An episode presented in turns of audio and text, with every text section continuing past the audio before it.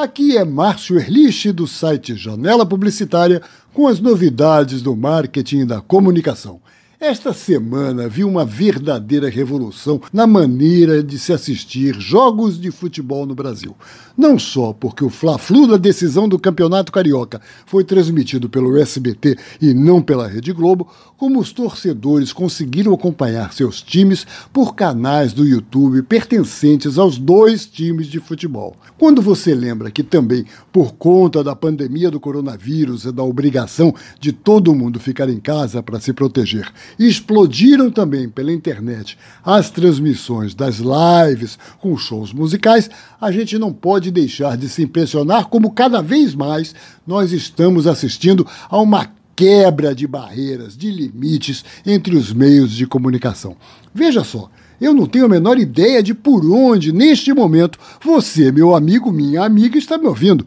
Até há algum tempo eu podia ter certeza, estaria com seu radinho do carro ou portátil ligado aqui na Tupi. Mas hoje a Tupi também está na internet e eu não duvido que tenha alguém me ouvindo pelo celular. A tal da medida provisória do presidente Bolsonaro, que decidiu que o time mandante de campo é que tem o direito de escolher quem vai transmitir uma partida, acabou por apressar esse processo de quebras de barreiras.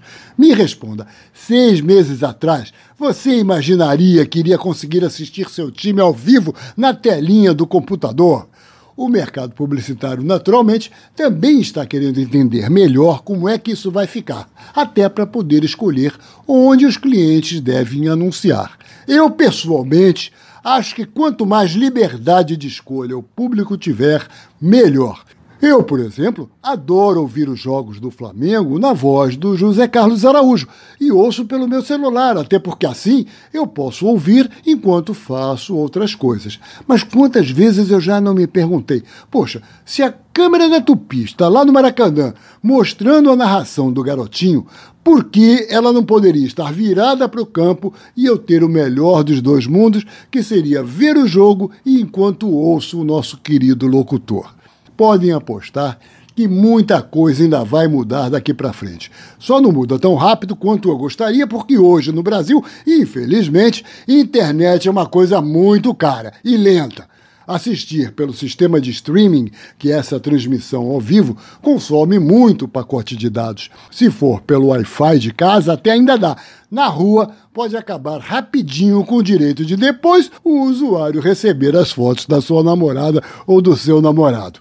Tanto é assim que o Fla-Flu, transmitido pela Flu TV, chegou a um público de 3 milhões e pouco em todo o Brasil, enquanto que o SBT conseguiu atingir essa mesma quantidade de público no jogo da decisão só com o Rio de Janeiro. Então, quem hoje disser que sabe onde vamos assistir a decisão do Brasileirão de 2021 está mentindo.